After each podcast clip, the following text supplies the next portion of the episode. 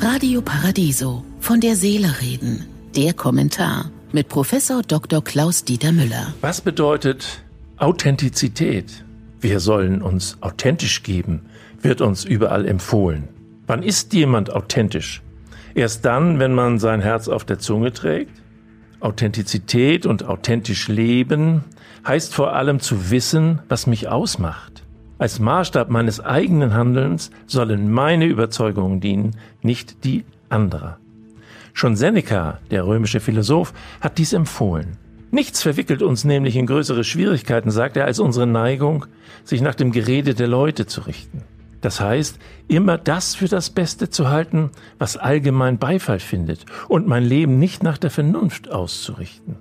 Wir sind aber gezwungen, im Leben, vor allem im Berufsleben, Rollen zu spielen. Als Verkäufer der Waren und Dienstleistungen meines Arbeitgebers zum Beispiel. Und auch schon dann, wenn ich, um Verletzungen und Eskalationen zu vermeiden, den Vermittler spiele. Muss das Verkörpern einer Funktion oder Rolle automatisch eine Inszenierung sein? Oder kann ich auch authentisch in meiner Funktion bleiben?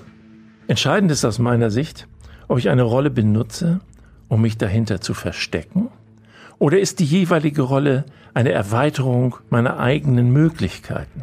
Das Ziel, aus dem Echtsein, ohne Verstellung, in seine Funktion zu wachsen oder genau andersherum, im Ausfüllen der Funktion und der Aufgabe ebenfalls zu wachsen mit dem Echtsein.